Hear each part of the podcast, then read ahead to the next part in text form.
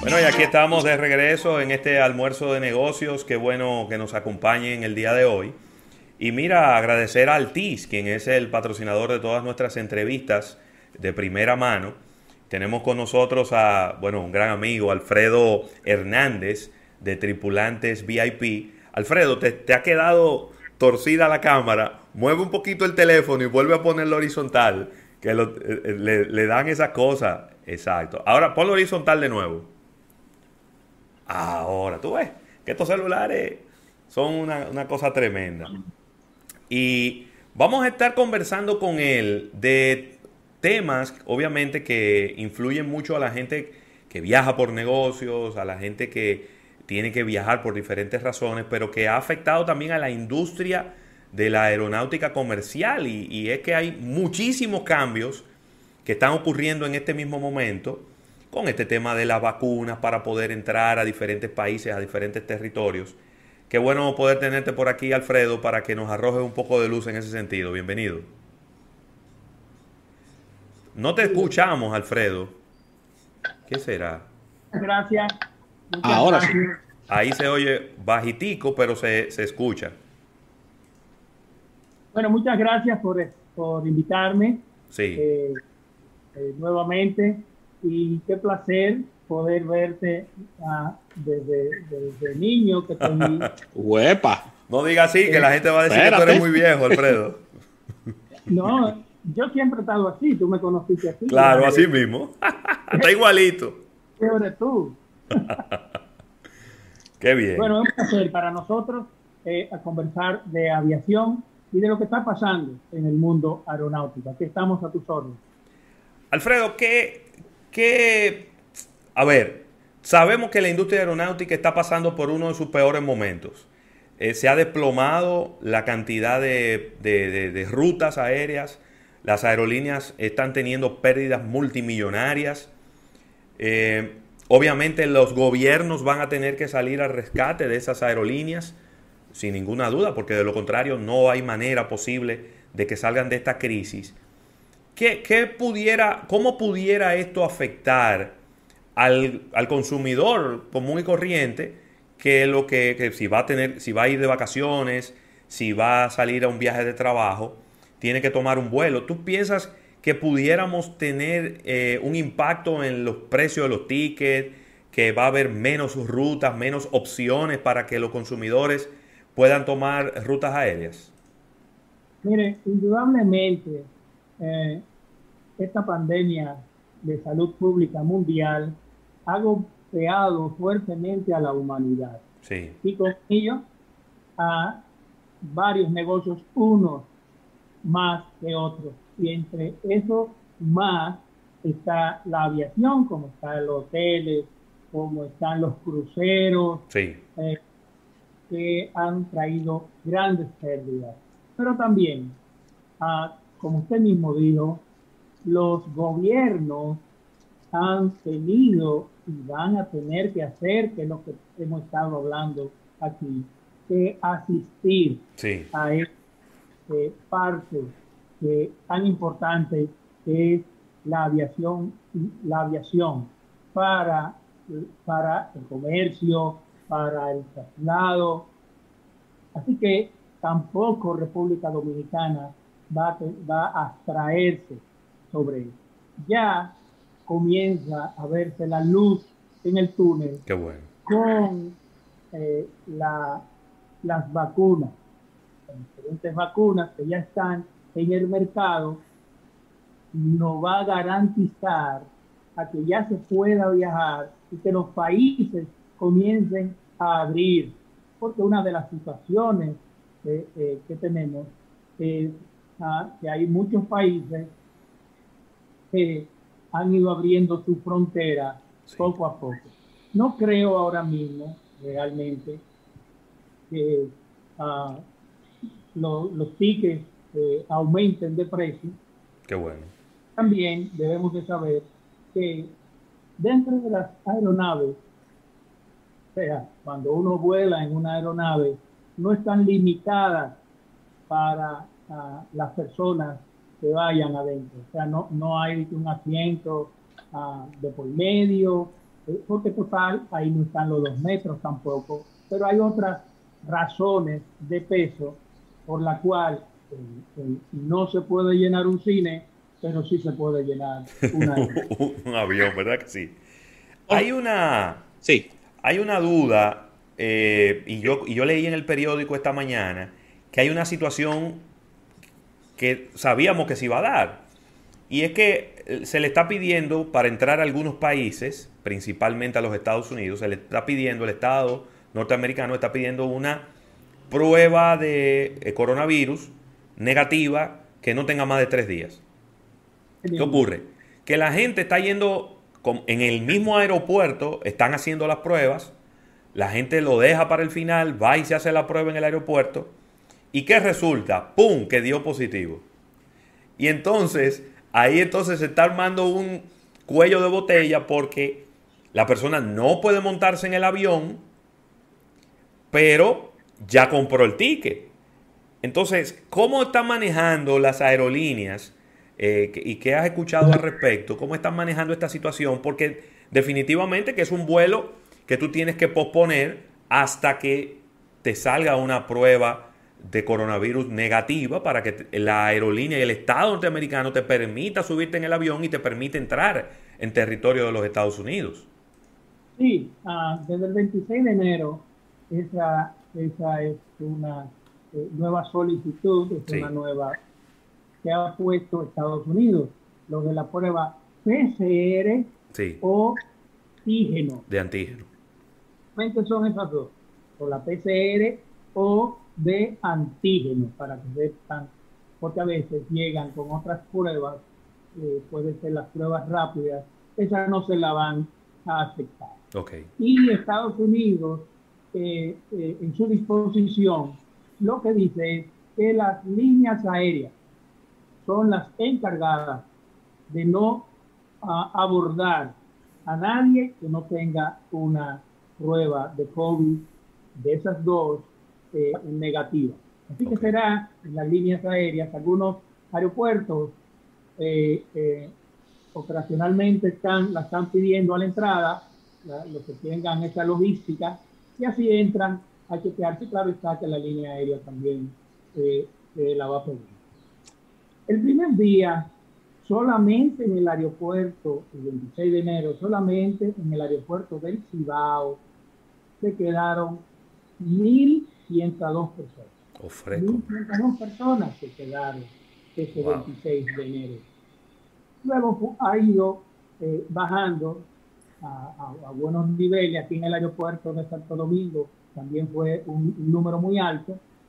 Y lo que yo puedo sugerir es que se hagan sus pruebas, no en el aeropuerto. Por Dios, ¿verdad? Eso ya está muchas veces hablado, muchas veces ya, ya hay pruebas de antígenos que te la dan de una vez mismo día. Hay laboratorios muy reconocidos. Usted va con su, con su hoja de reservación o de, de ticket ¿ah? de, vuelo y se la hacen ahí mismo, el mismo día sin cita y sin nada. Eh, y se la entregan también a pocas horas. O sea, que se ha ido adecuando.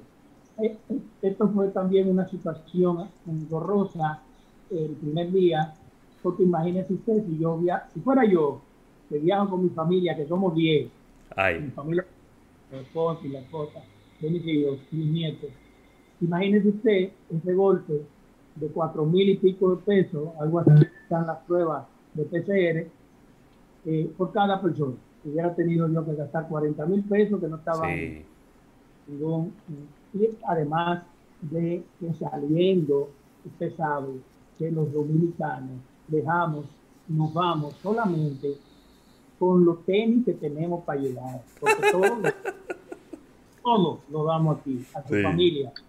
Sí, cuando yo me vaya yo te dejo el perfume, y lo deja todo, qué bueno que sea Sí. Ah, entonces, esa es mi, sugerencia. Creo que las, algunas aerolíneas, eh, por lo menos el primer día, así sucedió el primer, segundo y tercer día, que no cobraron, no estaban cobrando este, recargo, sí. penalización por mandarlo en otro vuelo, en ese sentido, por lo menos se hicieron esa concesión y se manejaron muy bien a favor de, de los pasajeros. Nosotros hemos estado diciendo y hablando y proponiendo y sugiriendo una ley de protección al pasajero aéreo, que nosotros hicimos desde el 2013. Ese 2013, en, un evento, pudimos acercarnos al presidente y entregárselo Se lo entregamos a la vicepresidenta también en un evento de emprendedores. Ella fue y nosotros participamos en el primer evento de emprendedores. Y se lo entregamos también a sus manos. Se lo entregamos al director de aeronáutica de ese entonces. Sí. Y entregamos a la Junta de El pique aéreo es un contrato. Pero la parte de transporte, pero la parte débil de ese contrato es el pasajero, donde no hay cobertura total en, los, en las regulaciones internacionales. Eh, no hay cobertura total de lo que hacen o pueden hacer o dejan de hacer las aerolíneas. Y por eso, otros países muy más adelantados que, nosotros, Europa completa, Chile, han tenido que hacer esa ley, ley de protección del pasajero aéreo, para encubrir todas las situaciones. Además, esas regulaciones internacionales, como son el convenio de Varsovia y el convenio de Montreal, hace mucho tiempo ya. Sí, hay que actualizar eso. Sí. Hay que actualizarlo y se ha actualizado con esas uh, regulaciones. Pero algo que no quiero dejar pasar es que para tranquilizar a los pasajeros es que cuando entra a la aeronave, cuando entre ya, y ahora más que con este, Estados Unidos, con esta prueba PCR, pueden estar seguros que en la aeronave hay una serie de sistemas de filtros, eh, o EPA se llaman, de gran eficiencia, que son los utilizados en las salas de quemados y en las salas de cirugía, donde no permite que pase absolutamente ningún germen. Y el aire a 40 mil, a 35 mil, que por el sistema de presurización que estamos dentro de una aeronave se recicla cada 15 segundos, cuatro veces en un minuto. Así que, aparte de la desinfectación profunda y que usted se va a mantener con su mascarilla, se va a mantener sentado, inclusive se le va a asignar el, el, el lavatorio, los lavatorios son los baños de las aeronaves el baño que usted va a ir y no pueden hacer estas filas que antes hacían, eh, ni hacen, hacen cuando, imagínate, cuando cada vez que ponen y vamos a descenso y ponen el abroche de sus cinturones, la gente lo que hace es pararse al baño. en descenso. Y eso no se puede hacer y los tripulantes de cabina son los que están a bordo para que todas esas, esas regulaciones y esos protocolos se cumplan. Alfredo, yo quiero enfocar mi pregunta eh, desde el punto de vista de seguridad, pero en, otra, en otro ambiente y en otro entorno. Las líneas aéreas han sufrido lamentablemente eh, muchos golpes económicos con relación a esta pandemia. Han tenido que suspender empleados, cancelar empleados. Es una situación muy compleja de muchos millones en pérdidas. Y mi pregunta es, y además no hay esta, esta constante cantidad de vuelos donde se han tenido que cerrar rutas, donde rutas que eran diarias han tenido que moverse a dos días por semana, un día por semana. La pregunta es, ¿se están llevando los mismos protocolos técnicos con relación a las aeronaves para su cuidado, su vuelo, la, la revisión técnica, es decir, que, la, que el avión esté en buen estado, buen desempeño? ¿Qué, informaciones tenemos sobre esto? Porque no es lo mismo un avión que se esté usando todos los días, que tiene una, revisión diaria, un avión que se esté usando espontáneo, eh, cada, un tiempo X, y nos gustaría saber cómo anda eso. bueno, Fíjense, eh, así como usted dice, han habido muchas suspensiones y la aviación es el medio más seguro de transporte, sin lugar a duda.